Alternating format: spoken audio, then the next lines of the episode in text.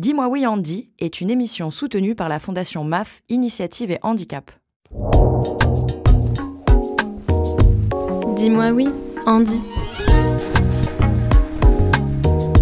Drague Oui. Fantasme Bah oui. Parentalité Oui. Sexe à deux ou trois, voire plus Oui. Contraception Oui. Coup d'un soir Oui aussi. Dis-moi oui, Andy. Oui, vas-y, dis-lui oui.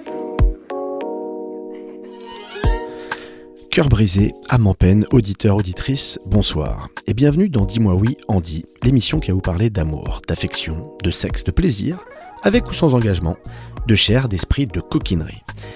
Bref, l'émission qui va vous parler de ce thème universel qu'est la sexualité. Et si je vous dis universel, c'est que le thème concerne tout le monde. Jeune, vieux, vieille, moyen, moyenne, moche, belle, pas ouf, mais ça va quand même, maigre, gros, chauve, chevelu, femme, homme, aucun des deux. C'est vraiment comme vous voulez, deux bras, deux jambes, parfois moins, parfois pas du tout. Dis-moi oui on dit, c'est l'émission qui évoquera la sexualité, la vie affective aussi, sans oublier qui que ce soit, avec respect, sans tabou et sans fausse bienveillance, je vous le promets.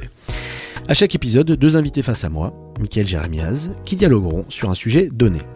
Des sujets qui pourront être la drague, les fantasmes, la pornographie, la parentalité, l'assistance de vie intime, la contraception et même les coups d'un soir. Dis-moi oui, Andy. Le sujet de cet épisode, c'est l'océan des ruptures. C'est parti, larguer les amarres. Elles sont souvent amoureuses et surviennent lorsqu'on ne se comprend plus, lorsque la liaison est cassée. Dans la bouche des politiques, elles deviennent synonymes de révolution. Vous savez, ça donne quelque chose comme euh, je suis le candidat de la rupture, enfin, plus récemment, euh, je suis la candidate de la rupture. Mais surtout, elles peuvent être accidentelles et changer votre vie, du jour au lendemain, sans prévenir. En bref, le sujet est riche, complexe et polysémique. Alors polysémique, fallait que je le place, hein, je vais vous dire la vérité, je ne sais pas ce que ça veut dire, mais ça fait beaucoup de points au Scrabble. Heureusement, j'ai avec moi deux invités pour m'aider à naviguer dans les eaux troupes des liens qui cassent. Pauline, bonjour, Bonjour, comment ça va? Très très bien. Bon, je suis ravi de vous avoir avec moi. Alors, on va pas dire vous d'ailleurs, on s'est dit qu'on se disait tu. Ouais, Hein, nos jeunes âges font qu'on va se tutoyer. c'est vrai. Euh, ton nom de scène, Pyjama, tu es chanteuse et musicienne, mais aussi illustratrice. Tu es originaire d'Avignon. Mhm. Tu montes à Paris en 2014 pour participer à un télécrochet bien connu sur la sixième chaîne, La Nouvelle Star, à seulement 16 ans, donc euh, jeune participante. Et depuis, tu as parcouru un sacré bout de chemin, tu as sorti quelques disques et même un tout dernier titre intitulé Should I Call You Baby, que j'ai découvert ce matin, pour être tout à fait honnête, que j'ai écouté sous ma douche et puis que j'ai écouté à nouveau avant de venir. Et ça m'a beaucoup plu, contrairement à ce que tu as pu croire tout à l'heure quand on s'est rencontrés. Non, c'est pas tu vois, le, le petit tube euh, euh, commercial de, de- de Noël, pas du tout. Non, il m'a- plu et je vous le conseille. Donc, pyjama, Should I Call You Baby. Face à toi et avec nous, on a le plaisir de recevoir Nicolas Houguet. Salut Nicolas, Salut, comment tu vas? Ça va bien. Bon, tu m'as raconté donc ce petit périple Mm. en RER, puis sous la pluie, et puis t'es arrivé parmi nous. Donc tu es écrivain et journaliste. De la rupture, t'en as même fait un livre, L'Albatros, sorti en 2019. En fait, qui débute au cœur de l'Olympia en plein concert de Patti Smith, c'est ça? C'est ça. Et ce titre, c'est également le même que celui de ton blog, qui continue d'alimenter euh, tes rencontres et tes lectures, donc de Baudelaire à Kundera. Baudelaire, Ouais. je connaissais. Kundera, j'avoue que je ne connaissais pas. J'aurais pu faire, oui, je connais très bien Kundera. Je l'ai moi-même en livre de chevet, mais non, pas du tout. Donc tu nous diras un petit peu, un petit peu justement qui sont-ils et Mm. comment ils t'ont inspiré. Euh, chers amis, c'est parti. Installez-vous confortablement. Éteignez les notifications de votre téléphone, bien sûr. Sortez les mouchoirs si vous considérez votre âme comme sensible. Dis-moi oui, Andy. Embarque vers les ruptures pour le meilleur comme pour le pire. Dis-moi oui, Andy. Pauline, Nicolas, on a une petite tradition dans cette émission, vu que je vais vous demander un peu de vous mettre à nu et de me raconter justement votre rapport à la rupture, notamment, puisque c'est le thème du jour. L'idée, c'est aussi que moi, je vous raconte justement ce qui m'est arrivé. Alors, bizarrement, je peux pas vraiment dire que j'ai eu de rupture dans ma vie. Alors, certainement pas de rupture douloureuse, mais j'ai jamais eu à rompre ou à me faire quitter. Parce que j'ai jamais été, avant de tomber amoureux de ma femme, en couple réellement. Jamais. Je suis tombé amoureux de ma femme, j'avais 27 ans. Et avant ça, bah, j'étais un jeune homme qui batifolait à droite à gauche et qui a eu un certain nombre de d'expériences, pas amoureuses pour le coup, mais de relations, de relations intimes, de, de fêtes assez légers. Euh, et, euh, et donc j'ai jamais eu vraiment euh, cette, euh, ce moment désagréable où vous devez expliquer, euh, dire à l'autre, et ça vous allez, vous allez me raconter j'espère, parce que j'ai découvert plein de choses. Donc jamais eu à le faire, et puis jamais eu aussi à souffrir de- d'être d'être l'amant et conduit. Alors si, l'amant et conduit, oui, mais à part l'ego de se dire que peut-être j'étais pas super bon ou euh, peut-être que mon haleine du matin ne lui plaisait plus, à part ça, j'ai pas remis en cause euh, beaucoup de choses. Mais la réalité, c'est que J'ai quand même une anecdote, je sais pas si on peut appeler ça une rupture, mais un moment assez compliqué qui m'est arrivé une fois et dont je me souviendrai toute ma vie. J'ai rencontré une fille, j'étais, euh, je pense j'avais une vingtaine d'années, donc quelques ans après mon, accident qui m'a rendu paraplégique, et elle m'est présentée par un ami commun. Et en fait, on, on se donne rendez-vous et, euh, et, euh, on avait échangé juste par quelques textos avant. On se donne rendez-vous euh, dans un parc, dans le 12e arrondissement, et on passe la journée ensemble. Et la journée, elle est géniale. Elle est géniale. On se raconte nos vies, on est ultra, euh, ultra connectés, on s'embrasse, on se fait des câlins, on est vraiment bien. Vraiment, on est, on- je passe un super moment. Elle aussi, je le vois, je, je, je, c'est des choses qu'on sent. Et, et en fait, c'est la dernière fois de ma vie, après cette journée incroyable qu'on a passée, que j'ai entendu parler d'elle qu'elle, et, et que j'ai pu échanger avec elle. Elle n'a plus jamais répondu à mes appels, elle n'a plus jamais répondu à mes textos, elle n'a pas répondu euh, via mon pote qui me l'avait présenté. Je n'ai jamais su pourquoi il n'y a pas eu de suite à ce moment qui était magique. Mm. Donc c'est une sorte de rupture assez éphémère. hein. C'est une journée qu'on a, une demi-journée qu'on a passée ensemble. Je me suis posé un milliard de questions. Et la seule, après, c'est, peut-être la plus douloureuse, mais aussi la plus facile, euh, c'est de se me dire, bah, peut-être qu'elle a eu peur et qu'elle se disait, bah, en fait, j'ai peut-être, ressenti quelque chose pour ce mec-là, mais il est en fauteuil roulant et c'est compliqué. Donc c'est la vraie question que euh, que je me suis posée. Je le saurai jamais. Alors si elle m'entend, je veux bien qu'elle m'envoie un texto pour me dire pourquoi. Je lui en voudrais pas. Mais, euh, mais en l'occurrence, voilà, c'est ma seule, ma seule expérience. Et puis j'espère, euh, j'espère ne, ne- ne plus jamais en vivre et, et d'aller jusqu'au bout. Ah avec ma chère et tante que j'embrasse. Voilà, Caroline qui, qui nous écoute. Voilà, on referme cette petite parenthèse hein, qui vous a peut-être pas forcément intéressé, Si, Pauline si. Nicolas. Mais oui, oui, parce que je sais que vous avez des, des ruptures beaucoup plus inspirantes, beaucoup plus intenses que la mienne. Mais bon, voilà, l'idée c'était aussi de m'impliquer. Pauline, Oui. petite question avant de commencer. D'ailleurs, Oui. on a déjà commencé. D'où vient ce pseudo sidouillé pyjama Alors, euh, à chaque fois qu'on me pose la question, je réponds, je réponds quelque chose de différent. En fait, je Ah, l'ai choisi euh, quand j'avais 18 ans. Donc, euh, je pense qu'à ce moment-là, j'avais surtout envie de me prendre le moins possible au, au sérieux. J'avais envie de, de, de sortir de mon prénom et de mon nom de famille qui sont assez sérieux. C'est Pauline de Tarragon. C'est impressionnant. Oui, c'est impressionnant. Euh, moi, j'aimais pas du tout à l'époque et du coup, j'avais envie d'un truc un peu plus fun et, et un peu plus graphique, un truc plus rapide à écrire et avec lequel je pourrais m'amuser à faire des illustrations, tout ça. Et, euh, et en fait, j'ai un goût très très prononcé pour euh, tout ce qui est confort et tout ce qui est euh, faire le moindre euh, le moins d'efforts possible. Et euh, j'aime vraiment beaucoup ça. C'est-à-dire que le moment préféré de ma journée, c'est quand je vais me coucher. Ça fait un peu dépressif, mais mais, mais c'est vrai. Je, je, je suis en extase totale quand je vais me coucher, quand je prends un bain, quand je suis allongée sur un tapis. C'est genre mes trucs préférés. Du coup, le pyjama, c'était relié. Et, et je crois que c'est ça au fond. Donc c'est ça en fait. l'explication. Donc c'est ça la vraie explication. Vous les gardez pour nous toutes les toutes les. C'est ça, je voulais vous le dire à vous en face en fait. Et ça, ça me Merci, touche. Voilà, merci avec, beaucoup. avec Nicolas, c'est important. Voilà, que vous, vous nous donniez à nous vraiment cette, cette vérité-là. Bah, c'est douillet en même temps le pyjama. Et puis Bah notamment, oui. euh, notamment après une après une rupture, j'imagine. On est bien dans son petit pyjama avec, alors pas dans le cliché, hein, avec son pot de glace, avec euh, son vieux film qu'on a vu 50 fois. euh, Mais vous n'allez pas me répondre maintenant. Voilà, je je c'est mon interprétation, mais on va en parler après. Je quand on parlera garde de mes paroles. C'est ça. La musique, c'est venu comment? Vous êtes d'une famille de musiciens ou c'est vous toute seule Euh, C'est quoi votre parcours Hum, d'artiste? Il n'y a pas vraiment de musiciens dans ma famille. J'ai un père qui a été au Beaux-Arts quand il était jeune, qui, est, qui, est- qui était peintre. Maintenant, il est graphiste. J'ai une maman qui, est, qui, a une boutique de mode, donc on peut considérer que c'est une certaine forme d'art aussi.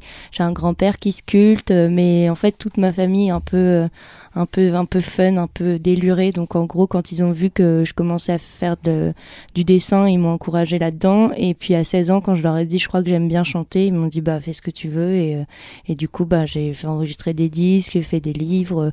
Ils m'ont vachement encouragé, mais après, j'ai jamais fait de piano, de guitare. Je suis euh, très mauvaise musicienne, en fait. J'ai tout appris en autodidacte. Et du coup, je, c'est de l'impro, quoi. Tout ça. Ça, c'est le talent, qu'est-ce que vous voulez? Nicolas, Oui, c'est moi. donc pas de nom de scène? Non. Pas de d'édredon, de, Mais j'y penserais. euh, plaid, plaid, c'est Plaid, bien. pas mal. plaid. C'est Ouais. pas mal. Ça Confortable, ça Ouais. se met à toute saison. Ouais. L'écriture, c'est venu comment? L'écriture, c'est venu très tôt, en fait. C'est euh, c'est quand je me suis aperçu. J'ai lu Jack London quand j'avais 6 ou 7 ans, Cro-Blanc. J'avais, j'ai- j'ai j'ai lu ça pendant quelques semaines, quelques mois, parce que c'était dur à comprendre à 6 ou 7 ans. Et je me suis dit, mais vraiment, on peut être ému par les mots, on peut, on peut se réapproprier le monde par les mots, on peut en faire une espèce de poésie, une espèce de truc habité par nos obsessions, par nos pensées, par nos rêves. Et j'ai toujours entretenu une espèce de double vie comme ça, c'est-à-dire que Euh, ma vie était empêchée et toujours un peu brouillonne, comme un peu la vie de tout le monde. On n'est jamais très euh, très satisfait de, de, de ce qu'on traverse. Et en fait, pour moi, l'écriture, c'était un moyen d'idéaliser les choses, de les réparer, de de les de les comprendre quelque part. Et donc, l'écriture, pour moi, a toujours été un moyen de c'est un gros cliché de dire ça, mais un moyen de respirer, quoi, un moyen de, de savoir où j'en étais. Et donc, c'est depuis tout petit que vous rêviez des, des Ouais, depuis de vos premières lectures, vos premières inspirations Ouais, vraiment. Je, je me suis dit, euh, j'ai j'ai jamais eu de, de plan B. C'était vraiment ça que je voulais faire, que j'avais envie de faire et que je continue de faire avec bonheur. Nicolas, le mot rupture, c'est synonyme de quoi pour vous? Ah, le mot rupture, c'est synonyme. Euh, c'est très paradoxal pour moi parce que c'est une forme de destruction intime et de ruine et de. Enfin, de désespoir absolu. Mais quelque part, bah, sur ces ruines-là, j'ai construit. Et euh, la rupture, pour moi, la, la première et la seule que j'ai vécue, enfin, a été une forme d'épiphanie parce que je me suis. C'est la première fois que je me suis vu dans le regard de quelqu'un d'autre et de quelqu'un d'autre qui m'a découvert sans avoir d'a priori, notamment sur le handicap, notamment sur le, sur tous mes empêchements et tout. Elle avait un, un regard très simple sur les choses. euh, en gros, si tu as envie d'aller à un concert, bah on va à un concert. Et moi, je, je me créais des tas de difficultés, des tas de, des tas de barrières en fait, parce que je m'étais jamais coltiné au monde. Moi, j'avais des tas de, des tas de paravents. J'avais mes parents qui me protégeaient, j'avais mes, j'avais tout un groupe d'amis qui me portaient, et c'est la première fois que j'ai été euh, seul au feu et avec euh, cette jeune femme qui était vraiment euh, très volontaire et très spontanée. En fait, elle m'a appris la, la spontanéité, elle m'a obligé à me confronter à, à mon reflet dans la glace euh, directement pour la première fois. Pauline, est-ce qu'il y a une rupture qui t'a particulièrement marqué Rupture amoureuse? Euh, priori. oh bah, je pense que c'est la première. Et en fait, c'est la seule fois où j'ai été amoureuse dans ma vie. J'avais euh, bah, 16-17 ans. Mhm. Et euh, je, enfin, du coup, j'étais persuadée que j'allais rester toute ma vie avec ce garçon-là. Maintenant, ça me fait, ça me fait bien rire. et, euh, et en fait, il m'a, il m'a quitté euh, un jour et j'ai vraiment ressenti des douleurs physiques euh, un peu partout dans le corps. Et, euh, et en fait, je me suis rendu compte que euh, une ou deux semaines après, euh, bah ça, ça se passait plutôt bien la vie. Et alors là, après, j'ai senti un vent de liberté qui, qui m'a habité et je me suis. Et du coup, maintenant, pour moi, rupture, c'est plus synonyme de qu'est-ce qu'il y a ensuite, quoi, de nouveauté, de je change de coupe de cheveux, je change de copain, je change de de métier, je fais. Enfin, pour moi, à chaque fois, c'est qu'est-ce qu'il y a après. Et donc, c'est pas forcément. euh, c'est pas forcément négatif et voire même je crois que je suis accro en fait à la rupture. Parce que c'est l'après, c'est la- la- c'est l'après qui t'inspire, c'est la, qui te la permet suite de... quoi. J'ai tout le temps envie de savoir ce qu'il va y avoir après mais du coup c'est pas forcément agréable pour la personne qui est avec moi au présent. Oui, qui... Enfin là il y en a pas en l'occurrence mais Non, il n'y en a plus. non plus. C'est ça. Oui, mais c'est ça, c'est comment se réinventer en fait. Comment on va faire pour euh, retrouver une version de nous-mêmes qu'on aime en fait. Ouais. Non, mais la rupture, sur le moment, est évidemment un échec et une souffrance à l'instant, puisque si on se met avec quelqu'un, qu'on l'aime ou pas, c'est qu'a priori on veut passer un bout de chemin. Si on arrête, c'est qu'il y a quelque chose qui ne va pas, qui ne fonctionne plus, même si c'est pas très grave. Mais après, effectivement, ce n'est pas quelque chose forcément de toujours euh, négatif. Il en ressort, euh, comme pour toi, Pauline, Oui. une nouvelle coupe de cheveux, des nouveaux, nouveaux défis, des nouveaux loisirs. Euh, on est très graphique, hein, on est très statistique ici euh, chez Dis-moi oui Andy. J'ai un graphique du sociologue américain de Stanford, puis ça fait bien de parler un peu de. Stanford, il s'appelle Michael Rosenfold et il a étudié plus de 3000 couples et notamment des ruptures. Des couples mariés ou non, hétéros ou homo, et bien figurez-vous que la probabilité de se séparer diminue à mesure que les années en couple passent. Sauf pour une seule catégorie, les couples hétéros non mariés. Et là, la courbe de probabilité de séparation remonte après 25 ans de vie commune. Je pense que vous n'avez pas du tout compris ce que je viens de vous expliquer, mais comme moi j'ai le tableau devant les yeux. Ils croient qu'on est bêtes. Ouais. Non, pas vous, pas vous, mes auditeurs. Ah, oui, parce que-. Ah oui, ils sont parce qu'il y a mes frères, il y a quelques potes aussi à moi, et je pense que voilà, ils, ils ont préféré euh, l'émission sur les coups d'un soir où là ils avaient tout compris. En France, selon des chiffres de l'INSEE de 2015, dans une étude sur les couples et les familles, ceux qui ont le plus de risques de se séparer sont soit les plus diplômés, les jeunes couples et les couples en union libre. Et aujourd'hui, bah sachez-le, hein, près de 45% des mariages finissent par un divorce. Et donc on est évidemment très loin de l'optimisme de Rosenfeld, mais là, avec l'INSEE, on ne parle que des couples mariés. Je pourrais parler des divorces. Vous voulez que je vous parle des divorces rapidement? Non? Ouais, Allez, je vous parle Ouais, ça fait parle-nous des toujours divorces. plaisir. Bah, ils sont en hausse hein, chez les femmes seniors, le nombre de divorces, hein, mais aussi comme chez les hommes seniors, bien évidemment. C'est triste, mais c'est comme ça. Et une personne sur quatre en couple, et ça c'est intéressant parce que c'est plus récent, admet avoir eu envie de rompre avec son conjoint au cours des périodes de confinement et ou de couvre-feu successifs imposés depuis mars 2020. Mais sachant que cette tentation a particulièrement affecté les jeunes couples, mais les plus précaires économiquement ou financièrement. Et ce qui est intéressant aussi là-dedans, c'est qu'en fait, la majorité d'entre eux ne sont pas passés à l'acte. Ils sont pas bêtes parce qu'on ne savait pas combien de temps ça allait durer et qu'en fait, Mm. beaucoup de couples ont décidé de rester ensemble pour pas se retrouver seuls pendant ces périodes de confinement. Et donc, euh, et donc voilà. Bon, la musique, vous savez, dans une rupture amoureuse, ça peut consoler, ça peut nous faire sombrer aussi, si elle rappelle l'être aimé qui est parti ou l'être qu'on aime plus et qu'on a quitté. Nous allons faire un petit break musical, si vous en êtes d'accord, et il nous est offert par Pauline. Pauline, c'est quoi ton choix musical aujourd'hui et pourquoi? Alors j'ai choisi euh, crying, qui veut dire ben, pleu- pleurer, pleurant. Je sais pas comment on traduit ça, mais bon, ça parle de pleurer, de chialer. Et c'est Roy Orbison qui est un chanteur que j'adore. c'est c'est pas, ça, pas oui. très récent, mais euh, Qui a fait de la BO de Pretty Woman, c'est ça? Oh, oui, bah je pense que c'est pour ça qu'il est le plus connu, mais mais c'était quand même euh, c'est une légende un peu. C'est l'un des fondateurs du rock and roll en fait. Voilà, C'est là, les. c'est là que je vois que je suis pas très rock'n'roll. Je crois que les le Beatles ont fait la première partie de, de Roy Orbison. Il a même fait un super groupe avec George Harrison et Bob Dylan Ah, euh, bah dans ça, les années savais pas. 80. Eh, les musicos, si ça, Ça vous va. dit, euh, on, on l'écoute Ouais. D'accord Mais oui, ça va être très beau, on va l'écouter. Eh ben c'est parti, Crying de Roy Orbison.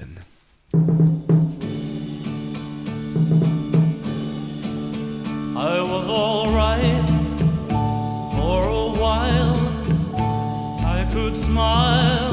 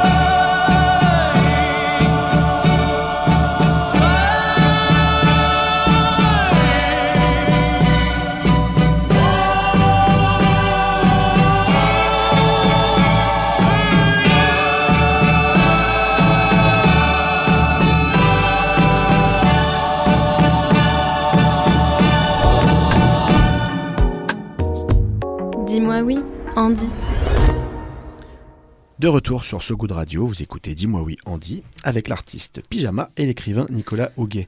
C'est beau, hein, Crying de, de Orbison. J'espère que vous avez pleuré. C'est magnifique. Moi j'ai pleuré à l'intérieur comme souvent, mais non, non, c'est vraiment, vraiment très très beau.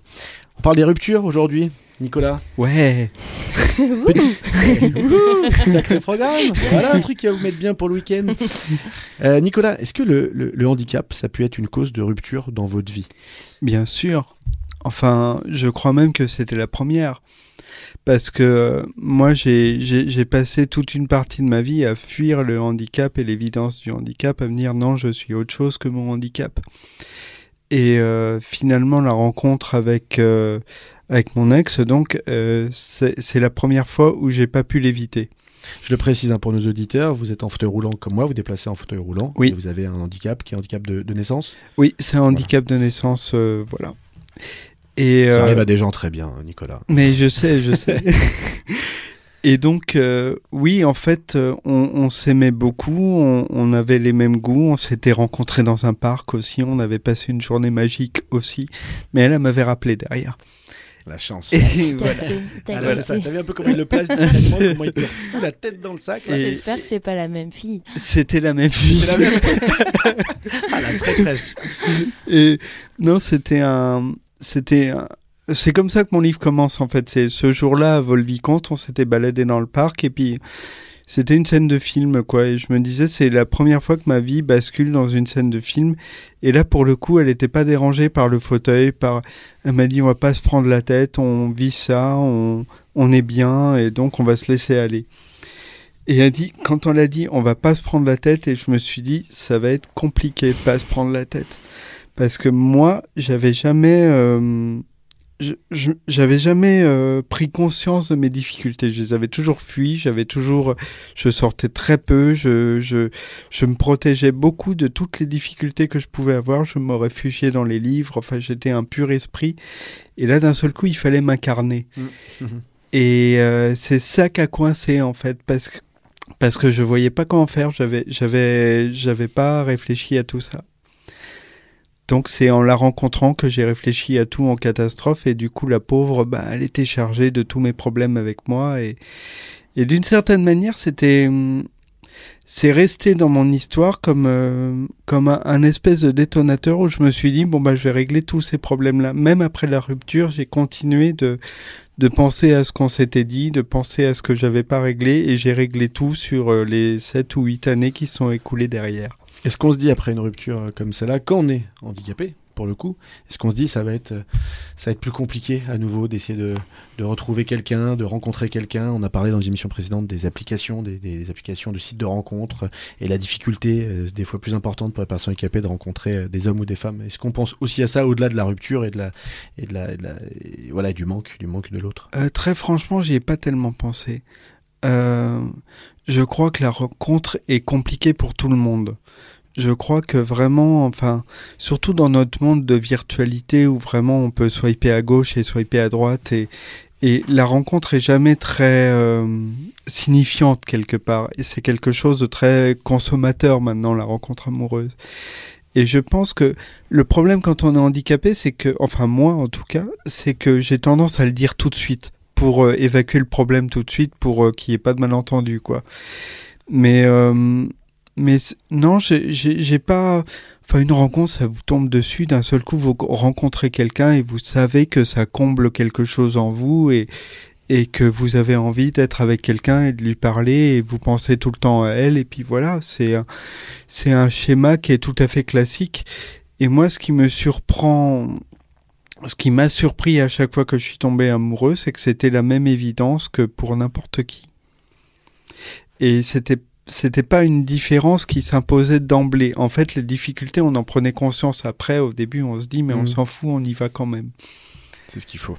Ouais. On, verra après. On verra après, les, on verra après les problèmes que ça peut que ça peut présenter. Mais non, mais effectivement, il faut il faut y aller comme ça. Et puis il faut se confronter. Il faut sortir de sa zone de, de confort. Il faut aussi prendre des risques. Et puis et puis ça vaut ça vaut souvent le coup. Ça, des fois c'est dur, mais ça vaut ça vaut souvent le coup. Pauline, vous est-ce que vous, pourquoi je vous dis vous?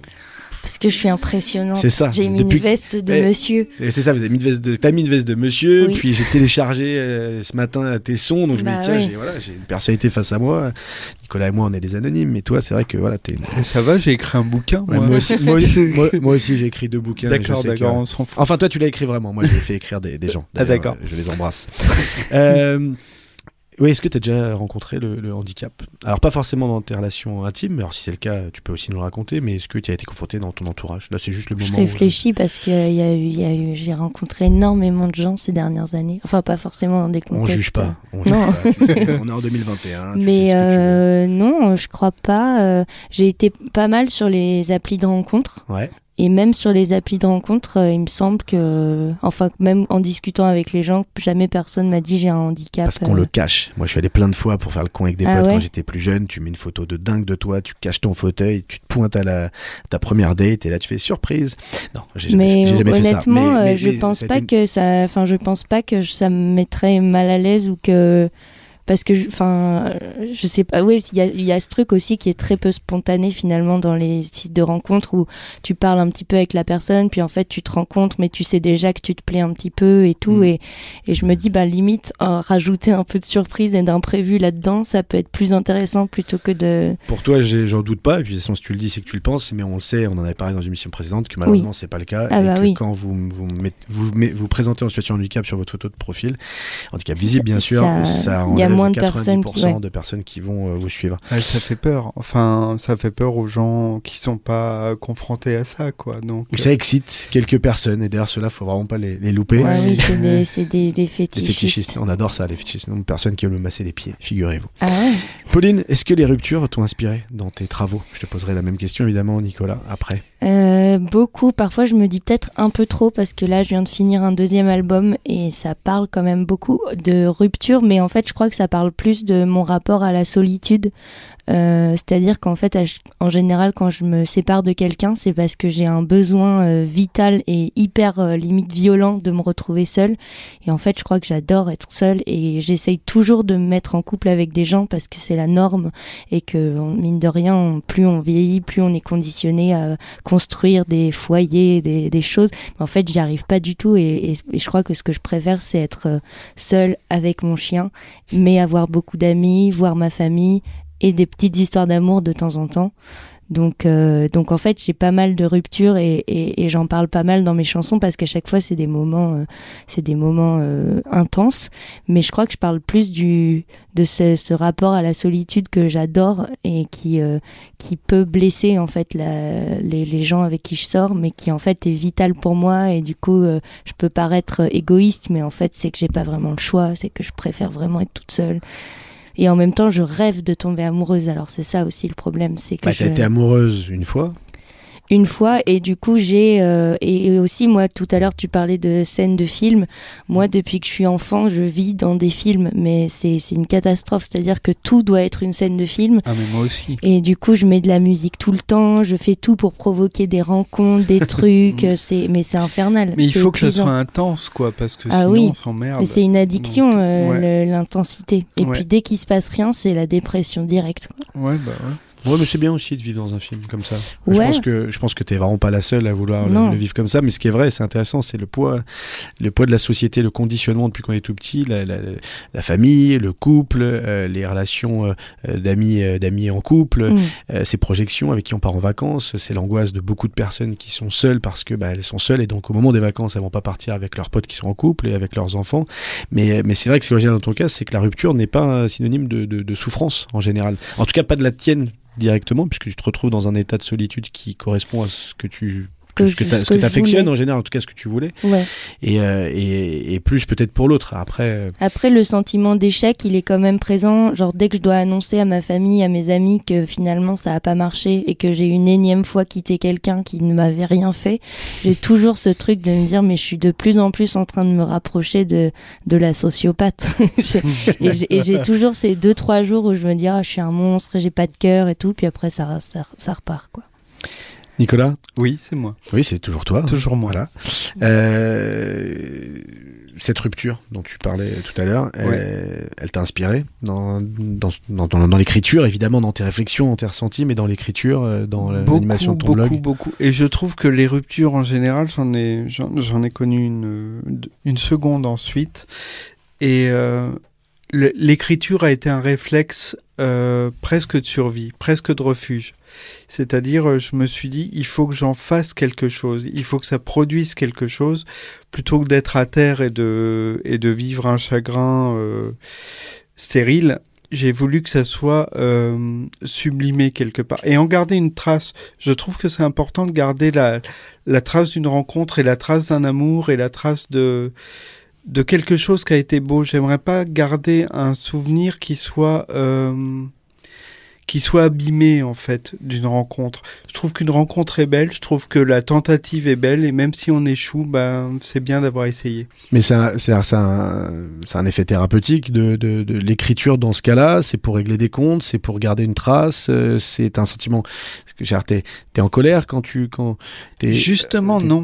Euh, Ouais. J'avais aucune, aucun désir de vengeance, aucun désir de, de revenir sur l'histoire. J'avais vraiment envie de, d'en, d'en faire quelque chose de beau, de garder ce qui a été beau. Je trouve ça très important. Je, j'ai beaucoup de mal à comprendre les gens qui se sont séparés, qui se haïssent, qui ont perdu le sens de ce qui les a réunis, de ce qui, de ce qui a été doux et beau entre eux. Et ça peut être le, le, le cas dans une rupture amicale, ça peut être le cas dans... Je trouve que même si on s'est quitté, on n'est pas obligé de se détester. Et je, pense qu'il y a, y a, a pas de, de revanche à avoir. Je trouve ça très mesquin, en fait. Euh, je me, me verrais pas écrire un livre à charge contre une femme qui m'a fait souffrir. C'est injuste parce que elle, elle aurait pas voix au chapitre non plus. On n'aurait que ma version. Et moi, j'avais à cœur, notamment pour l'Albatros, de dire à quel point elle a été une, une épiphanie pour moi. Mm. C'est-à-dire, c'est quelqu'un qui m'a fait découvrir l'existence, qui m'a fait découvrir ce que je devais faire. Et, euh, et quelque part, on est resté amis ensuite. Et c'est l'une des plus belles amitiés de ma vie parce que euh, bah, on se connaît parfaitement. Enfin, c'est c'est un lien qui est presque familial maintenant. Et c'est un lien qui est d'une intimité très forte parce qu'on on a on avait les mêmes goûts, on avait les mêmes euh, intérêts et du coup quand on se parle, bah, on a l'impression de continuer une conversation qui dure depuis depuis huit ans maintenant et euh, et je crois pas que la, la rupture a été quelque part une remise à zéro et euh, on a trouvé une justesse Mm. dans, dans cette rencontre-là parce que moi aussi j'avais envie de me conformer au modèle du couple, des enfants, de tout ça. Et ben c'était peut-être pas forcément pour nous. Mm. Et on était peut-être fait juste pour être amis et juste pour être amis très proches et de et on se soutient comme ça maintenant depuis. Donc j'imagine que Nicolas, euh, t'es pas un adepte du, euh, du texto lâche envoyé pour rompre. Pauline, euh, Quoi, tout de suite, moi, on me regarde. Pauline, j'allais te poser la question. Non, c'est juste Je parce que je l'ai jamais fait. tu l'as pas fait. Bon, ça existe. Alors sachez quand même que sur euh, sur cette terre, il y a des personnes qui créent des applis hein, tous les jours et pas n'importe quelle appli. Là, c'est des applis post-rupture. Ces applis qui, quand vous voulez envoyer un texto à un ou une ex, bah en fait le texto il est envoyé dans un trou noir numérique. Vous avez enregistré avant évidemment le numéro de votre copain ou votre copine et pour être sûr qu'il le reçoive jamais. Ou alors il y a une autre appli qui vous demande de résoudre un problème de maths pour éviter de rappeler son ou sa, euh, ça ou son ex. Euh, alors qu'on est un peu éméché, par Voilà. exemple. Donc ça, ça peut être pas mal, surtout si vous étiez vraiment pas brillant en mathématiques quand vous étiez jeune. Et il y a d'autres applis qui effacent tout simplement toutes les ex de, et toutes les photos de votre téléphone et ou d'autres encore qui préviennent les copains et les copines quand vous avez retenté de contacter un ou une ex. Et d'ailleurs, euh, bah Pauline, est-ce que, est-ce que tu fais partie de ces personnes-là qui, une fois qu'elle a, voilà, elle a rompu, elle envoie le petit texto de vas-y tu me manques ou tiens euh, dans un moment un petit peu de, de légèreté ou de faiblesse, de fébrilité, tendance à Hmm, retourner une non. dernière fois. Non, parce que en général, vu que c'est moi qui romps, vu que euh, au bout de deux semaines, euh, ça y est, j'en ai marre, ben du coup, je me dis, ce serait vraiment salaud de recontacter la personne, même si à un moment j'ai un petit pincement et je me dis, oh, j'irais bien au cinéma avec cette personne, j'irais bien. Ah tu l'as quand même, tu, tu le ressens. Oui, ça m'arrive. Ben oui, j'ai quand même un cœur qui est qui est Bah, très c'est la question que se posait Nicolas justement. Il me disait hors antenne si t'avais un cœur. Je Bah ouais. sûr que oui. J'en dit. ai, j'en ai un, il fonctionne, mais, mais, mais non, après, je m'empêche de le faire parce qu'aussi, plus tu grandis, plus tu te rends compte que être toxique avec les gens, c'est pas sexy du tout. Parce que quand on est jeune, tu sais, on a envie de faire, enfin, ado, on a envie de se faire souffrir et de pleurer. Et en fait, plus tu vieillis, plus te- ça te saoule, en fait. T'as juste envie d'un truc sain. C'est vrai. Et, et les relations d'amitié, euh, Mm. comme tu disais, en fait, développer des relations d'amitié. euh, Enfin, moi, parfois, quand j'en parle, je suis émue et tout, parce que les, les amis, ils te, ils te des histoires d'amour super longues, super saines, où il n'y a pas vraiment d'attente, où tu communiques, où tu es hyper honnête, où t'as pas besoin d'être beau tout le temps, de, de montrer le meilleur de toi-même et tout.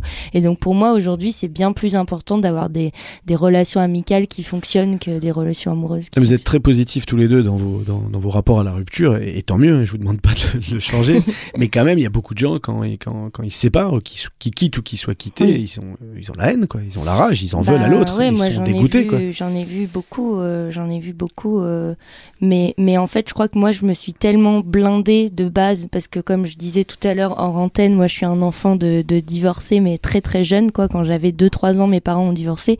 Que pour moi, la norme, c'est les familles recomposées, les relations qui marchent pas.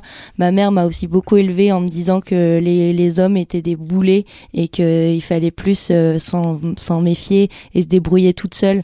Donc euh, moi j'ai toujours considéré la jante masculine comme euh, comme comme un, un peu une plaie. Après j'ai découvert que c'était pas si vrai que ça, mais euh, mais, mecs sympas. mais mais donc je pense que je me suis j'avais plein de boucliers comme ça qui faisaient que je pouvais pas vraiment souffrir de rupture. Après j'espère que ça va m'arriver un jour parce que c'est quand même agréable de, de souffrir de ça veut dire que t'as aimé quand même donc c'est puis moi j'adore pleurer et tout donc euh, Pas de souffrir, juste de retomber amoureux euh, dix ans plus tard. euh. Ouais, mais même parfois dans la souffrance, tu sais, quand tu te regardes pleurer dans un miroir et que t'écris des chansons tristes et tout, il y a un truc hyper satisfaisant, quoi. Oui, mais t'es pas obligé d'aller jusqu'à la rupture.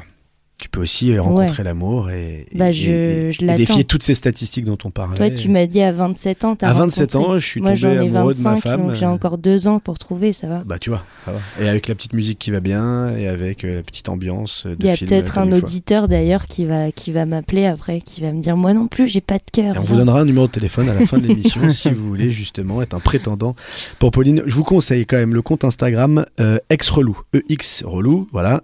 C'est une mine d'or de messages d'ex. J'ai regardé ça ce matin et là vous pouvez vraiment vous faire plaisir, vous délecter de ce qu'il faut surtout pas faire hein, en l'occurrence. Avant de filer vers la troisième et dernière partie de l'émission, nous allons cette fois-ci demander à Nicolas de nous présenter son choix musical. Vers quoi allons-nous nous diriger et pourquoi, cher ami?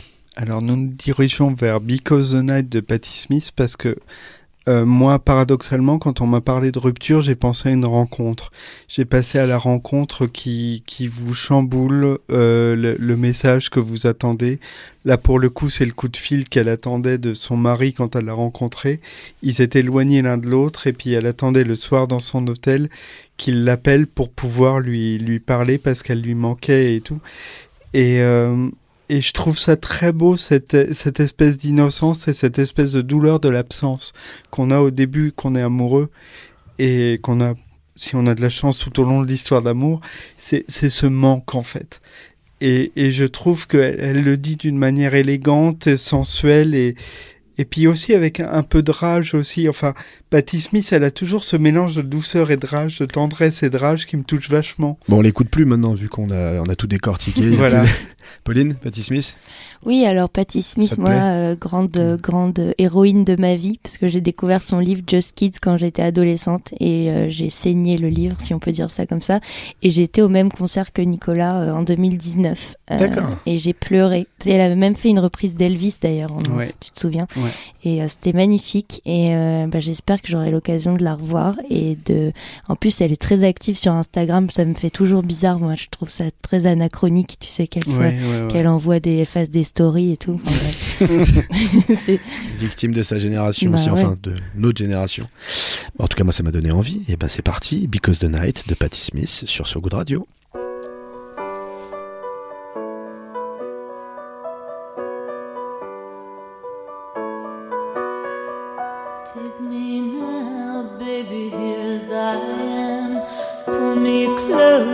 And understand. Desire is hunger, is the fire I breathe. Love is a banquet on which we feed.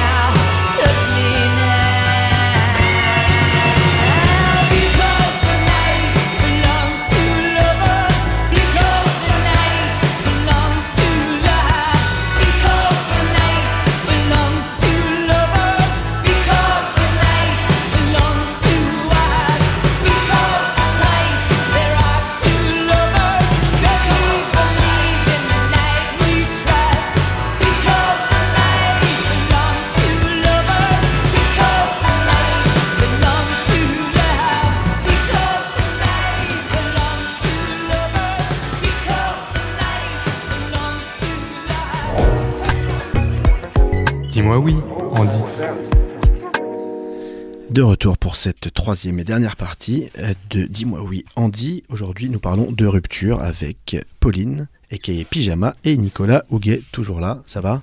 Super. Eh ben, c'est très bien. Ils parlent de musique, ils parlent de lecture.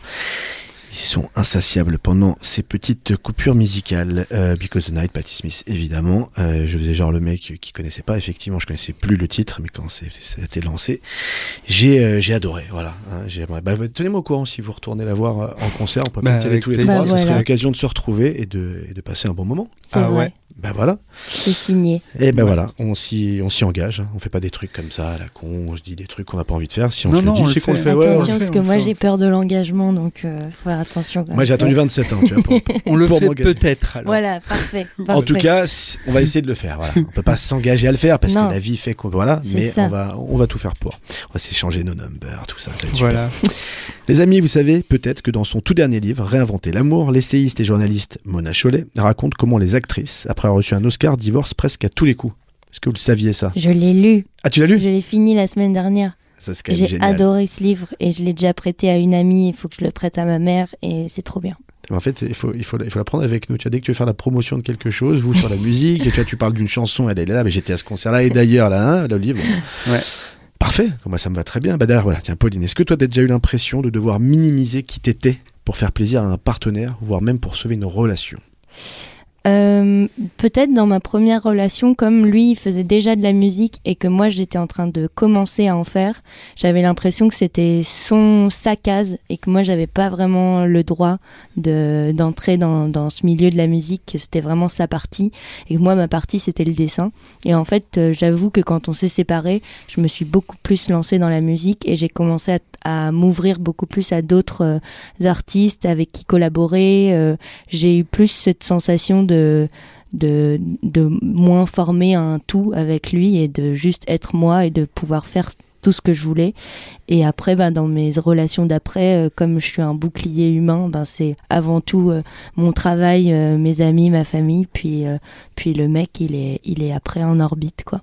C'est ça, c'est que est-ce que qu'il y a des ruptures justement qui ont été à un moment influencées par le fait que tu avais d'autres priorités, pas parce que tu n'aimais pas la personne ou que tu l'apprécies pas, mais parce que comme tu le dis, vu que tu es quelqu'un en plus de plutôt solitaire, est-ce que tu disais bah en fait là j'ai juste besoin de temps pour pour bosser que cette personne là elle, voilà, elle a pas sa place dans dans, dans, mes priorités. En général, oui, j'essaye de trouver quelqu'un qui est aussi passionné que moi par euh, son travail. Donc, j'ai pu sortir avec euh, un, réalisateur, par exemple, qui faisait des clips et des et donc euh, c'était chouette parce qu'il était à fond dans son dans son truc, puis moi dans le mien. Et, quand je sors avec des musiciens, bah, ils sont à fond dans leur truc et, et j'ai vraiment besoin qu'on ait ces, des journées à part comme ça. Et, et oui, et dès que je sens que ça empiète trop sur, euh, enfin par exemple, c'est assez terrible, mais je préfère passer des soirées à dessiner ou à faire des vidéos plutôt que de passer une soirée à, à manger des spaghettis et à regarder mon amoureux en face. Et, et fait, ça m'anime dix fois plus de faire des nouveaux projets que de, que de ré- déclarer des, des, des, des poèmes d'amour à, à quelqu'un. Mais sûrement parce que je suis pas tombée amoureuse récemment. C'est ça, mais ça va Mhm. venir, ça va venir Mais- deux ans, on s'est donné deux ans. C'est une sorte d'amour différent en fait, aimer travailler parce que c'est en plus c'est pas vraiment du travail pour moi quand j'ai fait de la musique et tout, c'est euh, Non mais c'est un sentiment fort qu'on peut avoir pour pour pour, pour l'art, pour la création, pour, mon la chien musique, aussi, j'ai pour découvert, chien, je pour- l'aime tellement, c'est incroyable. pour ouais, qui, qui est caché là-bas derrière. je Ouais, ma chienne d'ailleurs, je dis tout le temps mon oui, chien, chien, par ouais. Réflexe, mais c'est une petite chienne. C'est une petite chienne qu'on embrasse, On bien évidemment. Nicolas, les, les ruptures de vie, les ruptures de vie pour toi, quand on parle de rupture de vie, donc là on parlait de ruptures euh, amoureuses, plus traditionnelles, mais des ruptures de vie qui peuvent être liées ou pas. Euh, euh, la question du handicap, moi c'est quelque chose qui évidemment me- m'anime et qui m'a et qui m'a interpellé un certain nombre de fois dans, dans, dans le rapport, euh, rapport au travail, le rapport à l'accès à la culture, le rapport, le rapport euh, au loisir. Oui, euh, on va en parler alors de la rupture de vie euh, la plus spectaculaire que j'ai vécue récemment.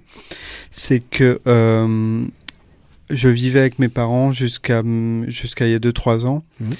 Et euh, je me dis, euh, je j'ai 40 ans, 42 ans, il me faut un appart, il faut que je connaisse euh, ce que c'est que de vivre de manière autonome et indépendante, enfin autonome autant que je puisse l'être, Mhm. Mais pas très loin de chez eux, donc on est quasiment voisins, mais je me dis, je je peux plus euh, avoir cet âge-là et être leur enfant. Et euh, ça, ça a été, ça a été la rupture la plus significative pour moi. C'est-à-dire beaucoup plus qu'une rupture amoureuse, c'est-à-dire que là, c'était moi qui étais aux commandes de ma vie. J'avais plus de paravent, j'avais plus mes parents qui me protégeaient, j'ai, j'ai- et là, d'un seul coup, je me suis découvert une force en fait, et une force de décision, une force d'astuce pour les choses que je pouvais pas faire. Il fallait que je les contourne. Et c'est la première fois de mon existence que je me suis mis à me respecter. Euh, c'est-à-dire à respecter mon handicap, à respecter mes difficultés, à les regarder en face et puis à pas les nier, et à voir comment je pouvais faire avec de l'aide ou euh, pour les choses que je pouvais faire seul. Et ça, ça a été la rupture de vie la plus significative, et c'était quelque chose qu'il fallait que je règle moi, seul. C'est-à-dire sans le secours de quelqu'un, sans faire peser ça sur euh, les épaules d'une femme que j'aime ou de mes parents. Il s'agissait aussi de de soulager un peu mes parents. Je voulais pas qu'ils s'occupent de moi jusqu'à leur mort, quoi. Mm. Et euh, donc ça, ça a été, euh, ça a été une révolution dans ma vie parce ça que se passe comment? Ça se passe bien? Ça se passe plutôt très bien, plutôt beaucoup mieux que ce que je pensais. Et en pour fait. tes parents? Pour mes parents, je pense que ça a été plus dur. C'est toujours plus dur hein, pour, pour nos Parce parents. que, parce que bah, ils se sont construits depuis 40 ans à s'occuper de moi, quoi. Et ça se passait plutôt bien, on n'avait pas de conflit, on avait une vie très harmonieuse. Et du coup, je pense que ça laisse un vide parce que le, le gamin de 42 ans est parti de la maison. Bah oui, Donc, euh, c'est. il n'y c'est a pas d'âge pour ça, là. c'est une rupture pour eux aussi. Et c'est drôle de vivre une adolescence à mon âge. Ouais. de vivre une espèce de, de, de libération comme ça, parce qu'on est, on est comme un gamin de 17 ans, mais avec la, la sagesse et le calme d'un mec de 40, quoi. Donc c'est, c'est un paradoxe intéressant.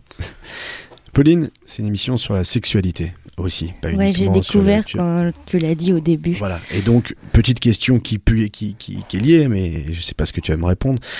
Euh, les parties de jambes en l'air de réconciliation, ça existe, mais aussi pour célébrer une rupture. Est-ce que c'est quelque chose qui est concevable pour toi et qui t'est arrivé?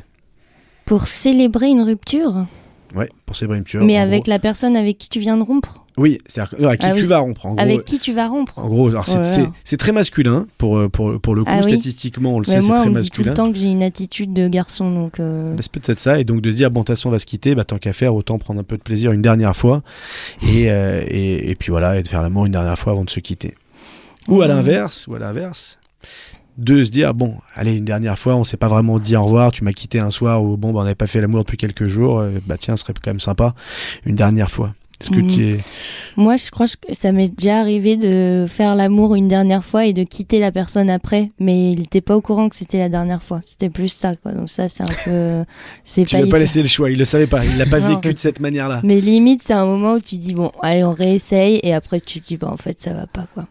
Mais, euh, mais par contre, je trouve que recoucher avec ses ex, euh, c'est une mauvaise idée parce que tu peux toujours, euh, ça, ça n'en finit pas, quoi. Au bout d'un moment, tu es là, bon, attends, ça, ça fait un an, deux ans, va peut-être falloir mettre un, un point d'honneur au truc, quoi. Et, euh, et pour moi, il faut savoir aussi finir une relation euh, à un moment parce que sinon, euh, c'est toujours tentant de quand tu connais une personne que tu es à l'aise avec cette personne de te dire ah je peux venir dormir chez toi. Ça c'est très mon style en fait. J'adore dormir avec les gens. Du coup je peux aller dormir chez les gens après une soirée machin. Et puis en fait En ça pyjama, en sûr. pyjama c'est- ça n'en finit plus T'es un adepte du réchauffé, toi, Nicolas, ou quand c'est terminé Pas du tout. terminé Non, non, pas du tout. Je suis assez d'accord. Il faut savoir finir. Il faut savoir. Je vois pas pourquoi ça réussirait là où on a déjà foiré en fait. Ouais. Donc, euh, Moi, je suis, je suis pas du tout d'accord avec vous. Je pense que c'est toujours très sympa d'aller là où on était bien, à partir du moment où les règles sont, euh, sont annoncées avant. ah là il y a ça aussi Il Mais sauf que voilà, mais sauf que vous, vous avez été justement en couple, même si c'était des relations courtes des fois, Pauline. euh, mais peut-être moi, que, vu que je l'ai pas vécu comme ça, je m'interdisais pas avec ce qu'on appelle peut-être plus des plans cul. hein, ah ouais alors moi je déteste ce, ce terme Ah oui? Ouais Et pourquoi donc? Bah je sais pas parce que je, je- je- pour moi c'est impossible d'aller chez quelqu'un ou que la personne vienne chez toi et que vous fassiez juste l'amour et qu'après la personne parte et que ce soit enfin je crois que je suis Ah. un peu vieille France finalement. Non, non, non, attention, il y a des plans cul. euh, Tu où, peux euh, parler un peu. On peut dîner, euh, Ah, on, peut, voilà. on, peut, on peut passer la journée ensemble, on peut même dormir ensemble. Mais Ah oui. pourquoi l'appeler comme ça du coup? C'est pas un plan cul ça. Bah si, parce que le plan cul, vous pouvez le faire une fois. C'est le, le, le- le plan cul, c'est Ah, la relation c'est sans qui est engagement, c'est- c'est euh, sans, sans enga- c'est sans engagement, sans régularité et sans promesse et sans sentiment. Voilà, c'est comme ça en tout cas. Après, on a des définitions, des définitions qui peuvent varier d'une personne à l'autre, mais, mais c'est un peu ça. Il peut y avoir des plans cul tendres, Ouais, pour que les deux soient exactement sur la Ça même est longueur d'onde, c'est c'est rare. ça qui est très dur. Ça, c'est sûr. C'est sûr que qu'il faut arriver à. Mais bon, on revient toujours à la même chose. hein. C'est d'être connecté au bon moment, d'avoir les mêmes aspirations, les mêmes attentes, et c'est ce qui fait que aujourd'hui, on a à peu près un couple sur deux qui se sépare au bout d'un moment parce que bah, parce que c'est compliqué dans le monde dans lequel on vit, avec ce formatage dont tu parlais, Pauline, tout à l'heure. Oui. euh, d'arriver à être en phase toute sa vie et que c'est un travail. Que c'est un travail, euh, que vous êtes en couple, que vous soyez en couple, que vous soyez euh, hétéro, homo, euh, homme, femme, jeune ou moins jeune. De toute façon, c'est un travail de, de longue haleine. Donc voilà, on regarde ses parents des fois comme modèle. Alors, toi, t'es parents divorcés. Donc, non, mais donc tu t'es retrouvé dans une reproduction Oui, de quelque chose comme ça. Et surtout, moi, je, je me suis dit, mais alors s'ils étaient restés ensemble, ça aurait été une horreur, quoi. Et donc, pour moi, c'est limite quand je vois euh, même un vieux monsieur ou une vieille dame qui arrive à se séparer de son mari ou de sa femme, je me dis, mais c'est super pour eux, quoi. Ça veut dire qu'ils se sont pas forcés à, à rester jusqu'à la mort de l'autre euh, en se disant, mais qu'est-ce que c'est que ce vieux con avec qui je vis? Mais il faut avoir le courage de le faire. ça. Et tout le monde n'a pas ta capacité à, à vivre seul et à bien vivre seul. Ça, c'est un gros travail aussi. J'imagine.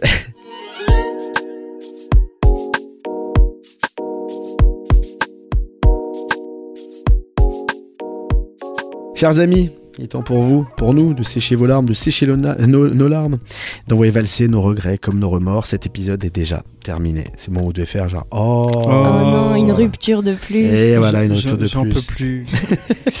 Nous, ils sont forts, ils sont très très forts, c'est très acteurs studio. Nous arrivons donc au point de nos retours, celui où il faut se dire au revoir avant de raccrocher le combiné.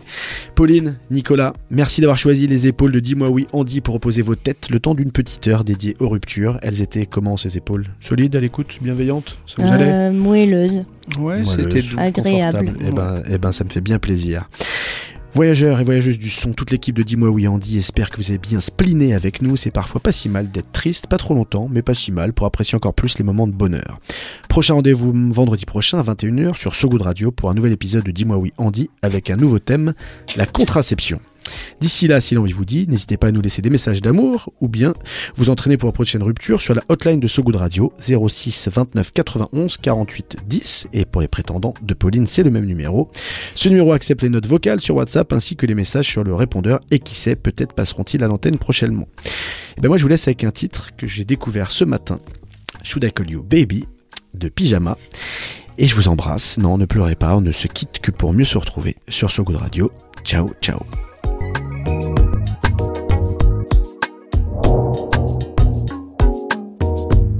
Dis-moi oui, Andy.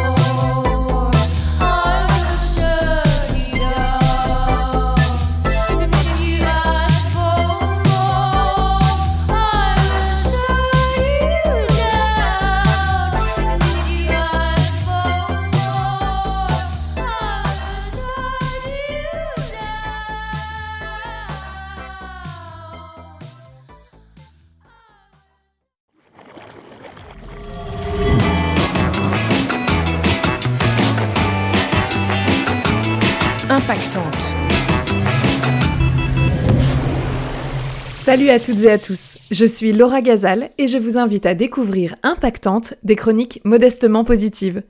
Impactante, c'est le podcast du ventre mou de l'écologie. Celles et ceux qui sont souvent pris au piège de leurs propres contradictions, qui veulent bien faire, mais sans trop bouleverser leur quotidien. En bonne maman active, un poil débordé, j'en fais partie. Mais j'ai vraiment décidé de m'améliorer. Alors dans chaque épisode, je teste de nouvelles expériences pour apporter ma petite pierre à l'édifice. Fabriquer ma lessive maison, lire le rapport du GIEC ou encore faire une maraude. Je les partage avec vous sans filtre, avec mes petits tops et mes gros flops. Mais toujours avec recul et autodérision. Bref, impactante, c'est essayer de sauver le monde modestement. Très modestement. Retrouvez-moi sur So Good Radio et sur toutes les bonnes plateformes de podcast. Bonne écoute!